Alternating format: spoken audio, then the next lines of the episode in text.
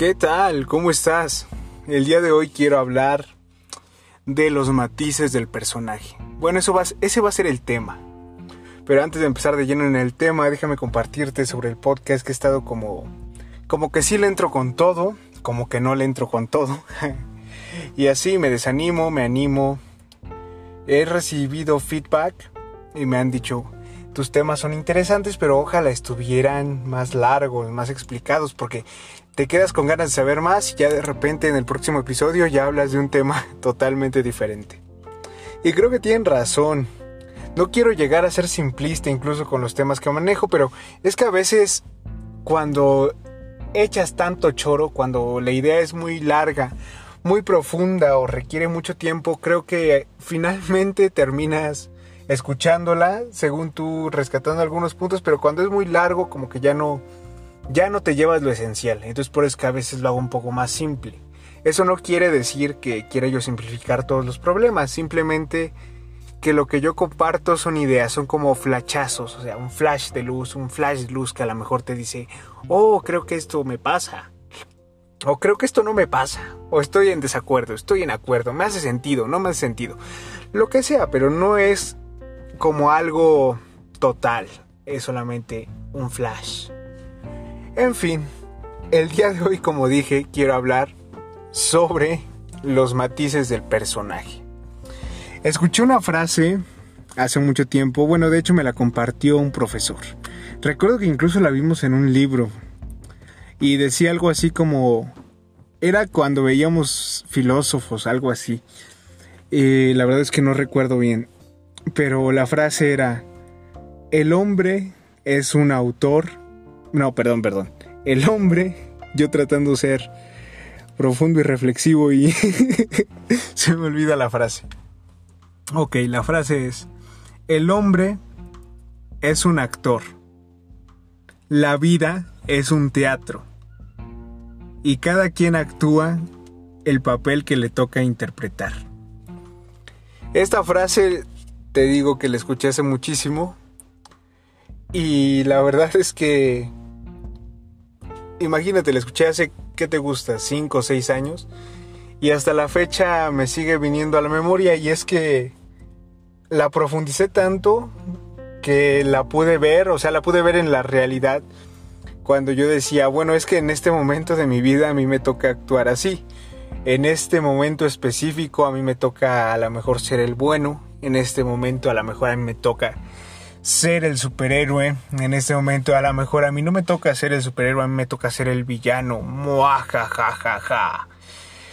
En este momento a mí me toca ser el desvalido, el underdog, el que no puede, el que necesita ayuda, la víctima, la víctima, la víctima. Bueno,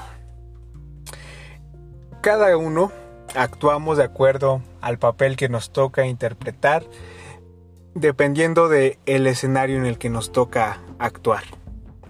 Eso me, me hace tanto sentido porque si te pones a analizarlo estoy casi seguro de que no te comportas igual en una reunión con familiares muy conservadores a como te comportas en una reunión con tus amigos. O no te comportas de la misma manera en el ambiente profesional o laboral a como te comportas con tus amigos. Y no te comportas igual con tus amigos que con tu pareja, por ejemplo. Según el escenario en el que estamos, actuamos de cierta manera. Esto no quiere decir que, que seamos falsos o algo así. Simplemente es cuestión de actitudes y cuestión de moderación. O sea, no hay ambientes para todo. Actuamos según el papel que nos toca interpretar.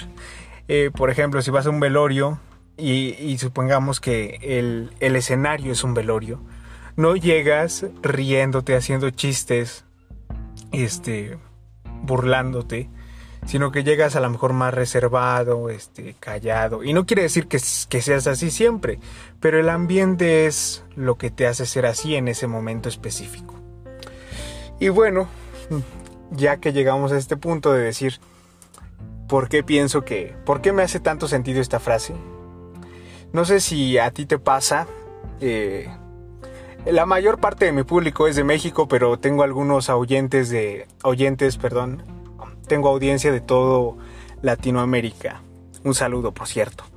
Entonces no sé si en todos los países, en todos los países de Latinoamérica sea así, pero he visto algunas novelas de Latinoamérica, colombianas, este, venezolanas y las de México.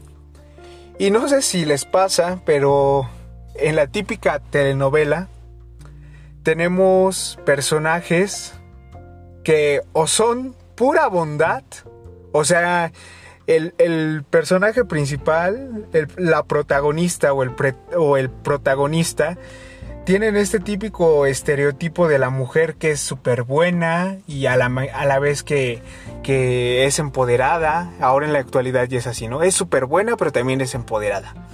Y el protagonista hombre es también súper bueno y es muy caballeroso. O sea, son pura bondad. Los buenos son buenos.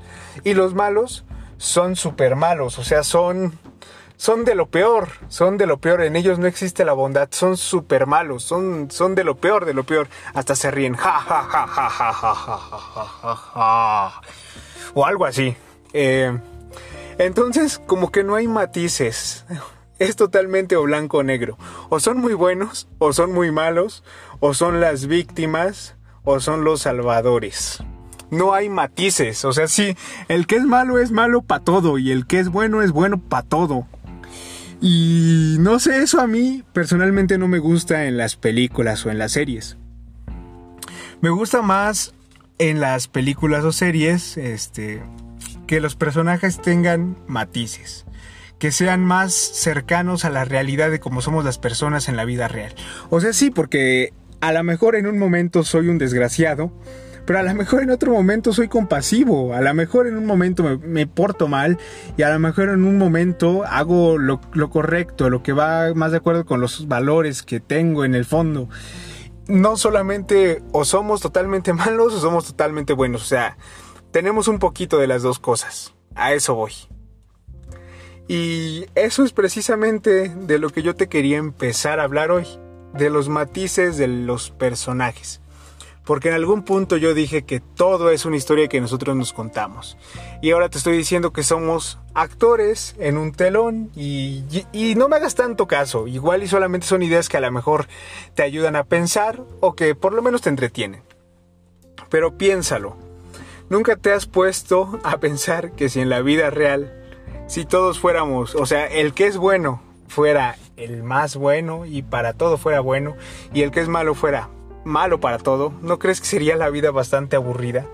Realmente lo que nos da sabor, lo que nos da autenticidad, es ese matiz de nuestro personaje, ese matiz de lo que somos en realidad, ese matiz de decir, a veces soy así de tranquilo y a veces soy así de alocado, a veces soy de verdad tan noble que hasta dicen que soy un poco tonto y a veces de verdad que ni yo me reconozco porque soy... Eh, no sé, muy rudo, soy muy, muy atrabancado, soy muy directo y, y, eso, eso es la realidad, eso es lo que nos da tanta riqueza y nos hace ver nuestra autenticidad, el matiz que le vamos dando a nosotros mismos, el matiz que nos damos a nosotros mismos, los matices que tenemos en nosotros mismos.